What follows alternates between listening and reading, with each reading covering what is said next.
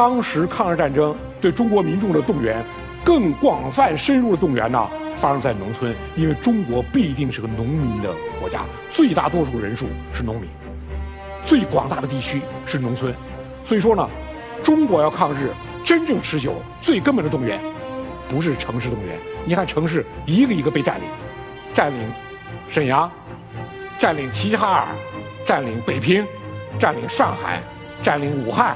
占领南京，占领广州，占领长沙，一个一个占领。我们真正的动员发生在乡村。那么，动员民众、组织民众、武装民众、依靠民众，这是以日本帝国主义决胜的关键。这也是日本人所没有想到的。毛泽东在《论持久战》中说：“中国的农民有很大的潜力，只要组织指挥得当，能使日本军队一天忙碌二十四小时。”使之疲于奔命。毛泽东讲，必须记住，这个战争是在中国打的，这就是说，日军要完全的被敌对的中国人所包围，日军要被迫运来他们所需的军需品，而且要自己看守，他们要用重兵去保护交通线，还时时刻刻要防止袭击。毛泽东在《论持久战》中有两句名言，第一句被广泛引用，就是。战争伟力之最深厚的根源存在于民众之中，被广泛引用。还有一句，引用的很少，但是呢，真正说出了中国制弱的根源。毛泽东的第二句话讲的是，日本敢于欺负我们，主要的原因在于中国民众的无组织状态。抗日战争中的民众动员的最主要的内容，而抗日战争中的民众动员，是中国历史上从未经历过的。那么呢，这个动员呢，因日本入侵，民族矛盾高于阶级矛盾，使我们过去动员呢，也出现了全新的空间，超越阶级，完成民族的动员。全国各地成立的这种战地动员委员会、民众动员委员会，动员群众参军、支前、参战。当时为了团结更多的人，土地革命战争中的打土豪分田地，改为了抗日战争中的减租减息。就地主阶级同样要团结，那么在城镇中成立了青年救国会、民族解放先锋队、农村中的农救会、妇救会、儿童团。当时中国社会长期一盘散沙的中国社会，在抗日战争中第一次出现一种奇景，就中国人从来是没有组织的，在农村中出现一种什么呢？一个家庭中，父亲是农救会会员，儿子是公救会会员。媳妇是妇救会会员，小儿子是青救会会员，孙子是儿童团团员，这是中国历史上前所未有的景象，在抗日根据地出现了。我觉得有个真实的故事，这个故事就发生在河北我们抗日根据地邯郸西部的一个山村。当时这个村子呢，因为情况突然，日军突然间包围了这个村子。当时有几个区干部混在民众中，来不及撤走，只好混在民众之中。这是个非常大的村子，孩子有将近一千人。日本把把包围了，把村民全部集中，要把这些区干部找出来。日本人发现了突破口，这是一个生命非常旺盛的村子，孩子将近一千人。日本人抓住了孩子是突破口，小孩嘛，拿出很多糖果，食糖一个一个吃，咪西咪西，吃了以后你们就讲一下。谁不是这个村子的人，讲一下就可以了。后来，这些孩子都长大了，他们回忆当时那一幕，那么多孩子没有一个接糖。日本人你不接糖，把手掰开，把糖给你塞水，塞到手里，塞到手里，日本人手一松，赶紧把糖扔到地上。日本人塞的糖果掉在满是灰土的地上。后来有人就问了，几十年过去。当年不接日本人糖的孩子，都变成老汉了。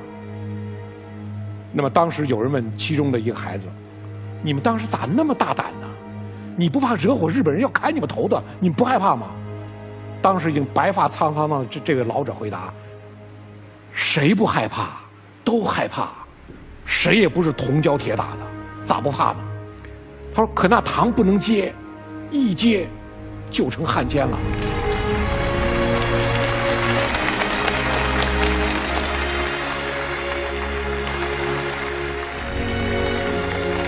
我觉得这句话，这话讲的非常朴实。就你看他没有什么理论涵养，朴实的就像棒子面窝窝头一样，那么朴实，一个农民讲的话。但这话里呢，你看出什么东西来了？中华民族的优秀品质和巨大潜能，就像熔岩和地火一样，长期压藏在普通民众的心目之中。有人讲中华民族的劣根性，鲁迅写的《阿 Q 正传》，抛弃过这样的劣根性。但是我从另一面，你还看到中华民族很多优秀的品质，它压藏在普通民众心底，没有发挥出来。就像我们这个老汉讲的：“一接就成汉奸了，所以不能接。”这就是一种不需言传的民族的心灵约定，麻木千年、沉睡千年，也会被唤醒，也会被触发。我们可以看到，这种传统道德的感召和内心良心的威慑是如此的强大，以致狂飞的狼狗和上膛的三八大盖也无可奈何，拿这帮孩子一点办法没有。我我觉得我从这个故事里，我看出一个什么呢？就是任何一个民族，都不乏积蓄于生命中的火种。组织动员民众的核心与关键，就是激发这些潜在的火种。中国共产党对民众完成组织动员，并不是说教民众一些全新的东西，啊，然后把民众整个完成改造。核心什么呢？点燃民众内心之火。只要点燃它，这个民族就不会堕落。不会被黑暗吞没，不会被侵略者征服。这是中国共产党完成动员的最根本的因素，就激发潜藏于民众中的这些中华民族的优秀的品质，就像熔岩和地火的蕴藏一样，找个突破口，把它像火山喷发一样的爆发出来。美国哈佛大学著名的学者约瑟夫奈提出软实力、巧实力，都是他提出来的。约瑟夫奈还讲过一句话。他说：“一般来讲，大国的标志是有能力打赢战争。你作为大国的标志，没有能力打赢战争，你永远不可能获得这样的标志。那么，对我们中国来说呢？正是万众一心、共赴国难的抗日战争的胜利，使中国真正开始进入世界大国之列。现代民族国家的鼻祖，英国人霍布斯，他讲句话。”什么叫现代民族国家？霍布斯讲，当人人难以自我保存时，人们便自觉自愿放弃权利，开始缔约，指定一人或多人组成集体，来代表他们的人格，将自己的意志服从于集体意志，将自己的判断服从于集体判断，在此基础之上实现联合，这就是国家。国家就是集体意志、集体判断的结合体。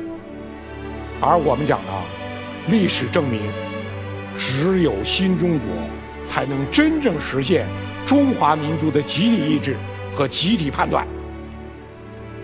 一九四九年诞生的中华人民共和国，是中国共产党人为苦难深重的中华民族献上了一份大礼。没有民族危亡中实现的民族觉醒，没有全民抗战中结成的民族组织。没有反抗侵略中锤炼的战斗队伍，这一胜利不会这么快的到来。我们今天回顾这一幕，新中国不但从根源上消除了封建半封建、殖民地半殖民地的痕迹，更从根源上清除了社会一盘散沙的涣散状态。以前别人入侵我们，就看你中国最大的毛病就这个。新中国。是中国人民前所未有的被动员起来、组织起来，开创了中国历史上第一个持续的、稳定的、繁荣的、昌盛的，既能够完成民族救亡，也能够完成民族复兴双重历史使命的现代民族国家。